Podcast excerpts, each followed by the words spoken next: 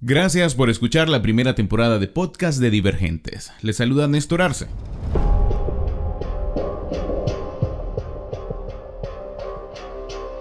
El 2018 fue un año que marcó un parteaguas para Nicaragua. La población manifestó en las calles su rechazo a las políticas de Daniel Ortega y Rosario Murillo. A cambio, estos respondieron con represión, asesinatos, torturas, violencia sexual y violaciones de derechos humanos.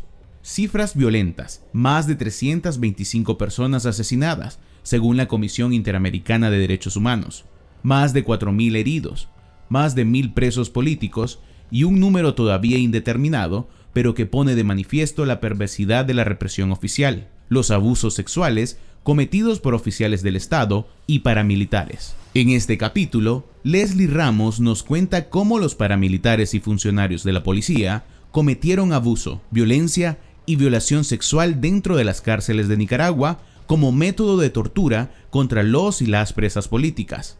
Leslie conversó con dos excarcelados políticos. Ellos narran cómo el abuso sexual y la violación fue una práctica generalizada y sistematizada en contra de los manifestantes arrestados durante la crisis sociopolítica de 2018. Entonces mm, los paramilitares me entregan a la policía y, en, el portón de la policía me bajan, me quitan, solo me desamarran los cordones que se me habían amarrado en los pies y en las manos y me ponen unas chachas. Entonces yo veo que en el portón está, hay dos filas de personas entre, entre paramilitares y, policías, eh, están han sido filas y yo tenía que pasar en medio de ellos porque alguien me dice, mira, ese es el camino del diablo, ahí va a pasar y fue la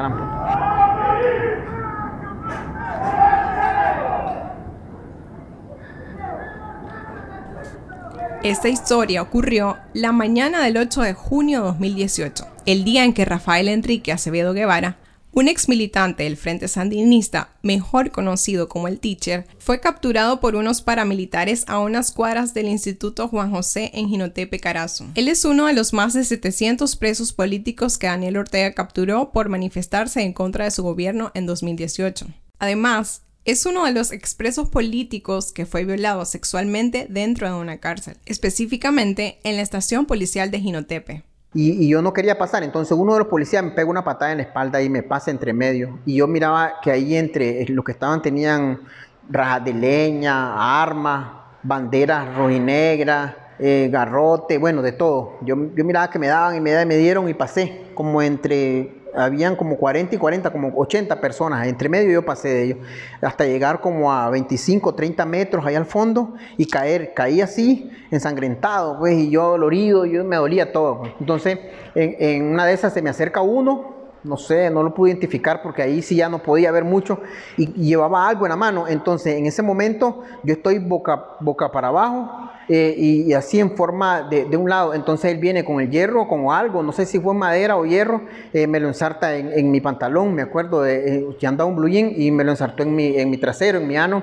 Y, y, ahí yo grité y entonces él me pega una patada por la 100. Entonces ahí yo ya me desmayé, yo ya no, ya no supe más. El domingo 8 de julio de 2018 se ejecutó la denominada Operación Limpieza. Fueron jornadas sangrientas utilizadas por el régimen en diferentes puntos del país para desarticular la resistencia ciudadana. Tropas antimotines de la Dirección de Operaciones Especiales de la Policía y paramilitares trabajaron en conjunto desmantelaron tranques y barricadas que la población instaló durante las protestas. El departamento de Carazo fue uno de los más sublevados y donde la operación limpieza dejó un saldo de al menos 32 personas asesinadas y varios detenidos, entre ellos Rafael Acevedo. Me acuerdo que nos tienen en un, en un cuarto oscuro, todos arrodillados, y, yo ahí comienzo a, a, volver y veo que hay como 50, 60 personas arrodilladas, todos y bien golpeados alrededor de mí, y, y veo y le digo a uno que está cerca, ¡Hala, cómo te la cara, Boli! Y pues si vos estás igual, me dice, ¡ah! Le chorreando sangre por todos lados. Y, le digo, ¿dónde estamos? Le, estamos en el chipote, me dice. ¿Y qué hora es? La una, como la una, a las dos de la mañana. Y, veo que a, la puerta, en una puerta sale un chorro de agua así. Entonces, yo les digo que a mí me agarraron a las ocho y media, nueve, hasta esa hora a mí no me han dado de, beber nada ni comer nada, pues, hasta las dos de la mañana. Entonces tenía sed.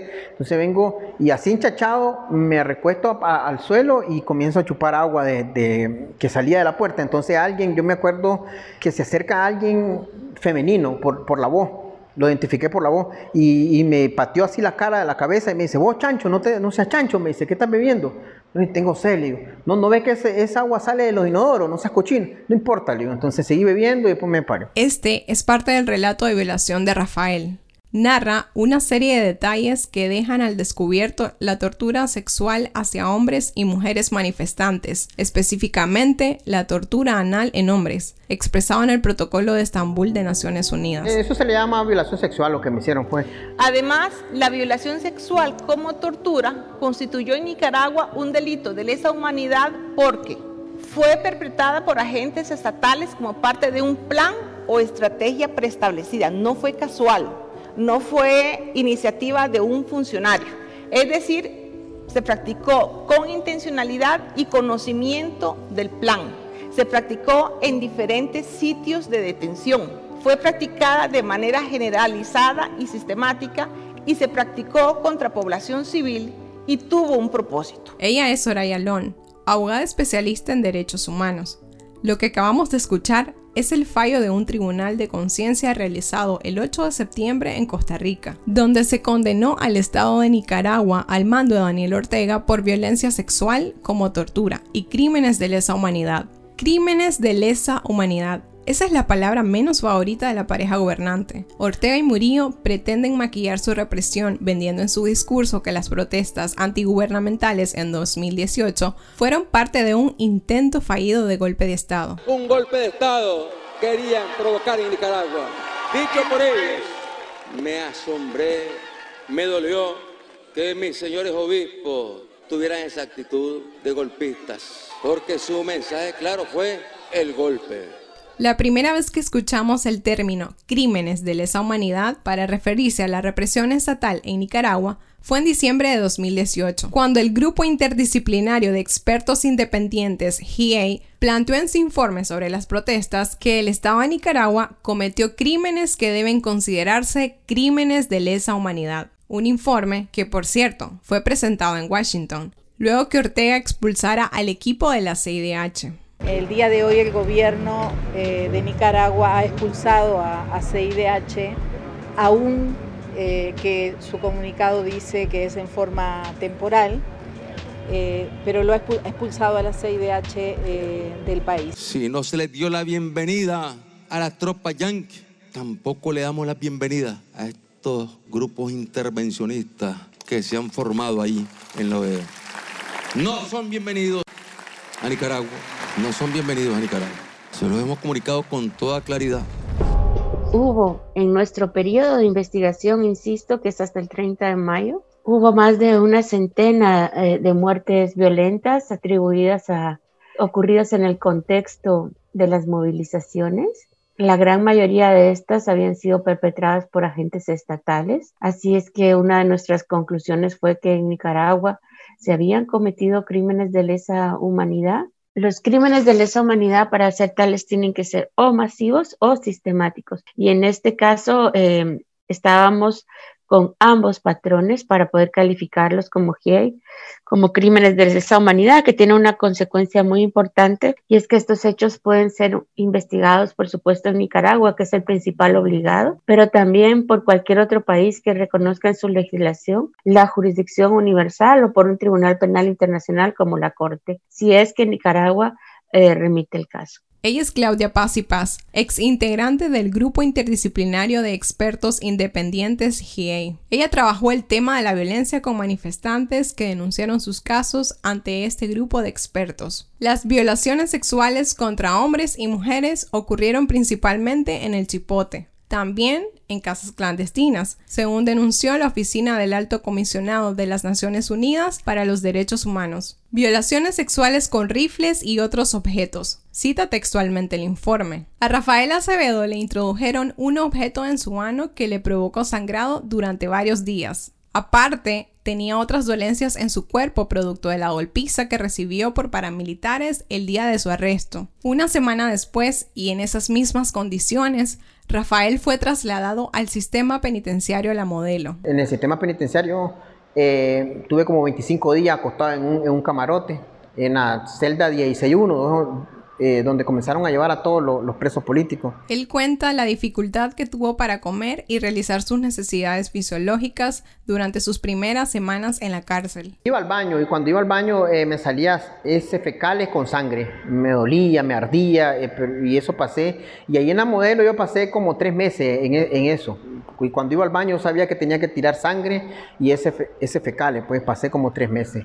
Cuando llegaba a la guardia eh, yo sacaba papel higiénico con ese fecales y sangre y se, lo, y se lo enseñaba. Miren, no puedo salir a, a, a, a patio sol, miren, estoy sangrando por mi ano. Rafael es uno de los pocos excarcelados hombres que se ha atrevido a denunciar públicamente su experiencia de violación. Otros viven en el silencio o el anonimato, ya sea por miedo o vergüenza. Aunque estos crímenes continúan en la impunidad, ahora cuentan con un fallo de conciencia, en donde el culpable es el Estado y los funcionarios al mando de Daniel Ortega. ¿Quiénes fueron los responsables de esta violencia? Mujeres y hombres usaban uniformes eh, de autoridades estatales, algunas personas vestidas de civil con camiseta negra y varios de los testimonios señalan que había extranjeros entre las personas eh, que los detenían. Lejos de actuar el Estado como garante de derechos, abusó de manera repetida de la situación de vulnerabilidad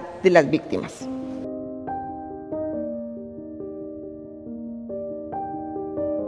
Las veces que me pregunten, yo le voy a seguir diciendo que la guardia, los paramilitares, eh, los sandinistas a mí me violaron y me hicieron todo eso. La violación de Rafael Acevedo, el teacher, no es el único crimen de índole sexual que vivieron expresos y presas políticas dentro de las cárceles de Nicaragua. También se registraron casos de abuso sexual, amenaza de violación, tocamientos, tortura en genitales y desnudamientos. Quítate toda la ropa, me dice una. Pero yo, mi, yo con miedo, yo no me quitaba la ropa ahí nomás porque estaba un guardia y, y, a ella no le importaba. Yo decía, ¿qué me van a hacer? Me van a violar. Decía, ¿pero qué me van a hacer, muchacha? Me va a violar. Hago este pique el culo, me dice. ¿Quién te va a querer violar? Me dice. Elsa Valle es una joven de 21 años. Ella ingresó a la cárcel a sus 18 años. Durante su paso por el Chipote y el penal de mujeres La Esperanza, ella vivió en carne propia la humillante experiencia de ser obligada a desnudarse y hacer sentadillas desnuda como parte de la tortura sexual. Cada vez que nos sacaban entrevistas, nos volvían a quitar la ropa,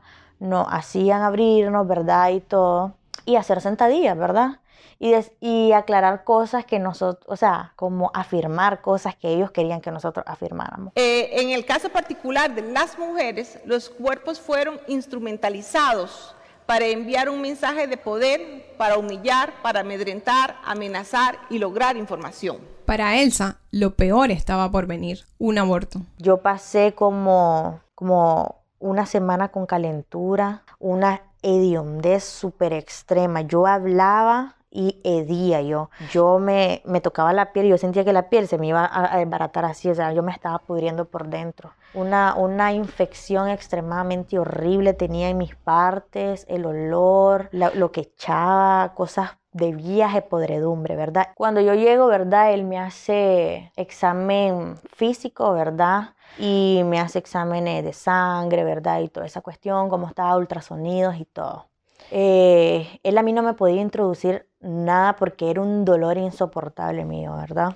Tenía una extrema infección que hasta él mismo dijo, yo no sé cómo sobreviviste a esto, me dice. Efectivamente estabas embarazada, me dice. Y me enseñó la forma de cómo, de, él me dijo como el tamañito, como que era así, ya lo podías agarrar con las manos así, pero era, era chiquito, ¿verdad? La Oficina del Alto Comisionado para los Derechos Humanos asegura que hombres y mujeres privados de libertad en el contexto de las protestas manifestaron haber sido sometidos a una inspección visual injustificada y degradante de sus cavidades corporales durante registros rutinarios a cuerpo desnudo. Al día de hoy, Los manifestantes opositores continúan siendo capturados y posiblemente abusados. Hasta la fecha, las autoridades judiciales nicaragüenses no han acusado a ningún agente policial ni a paramilitares por violación sexual, un delito que al igual que todos los cometidos por fuerzas afines al partido de Daniel Ortega, han quedado en la impunidad. Más bien, han mantenido en su discurso que lo documentado por organismos nacionales e internacionales son injerencistas.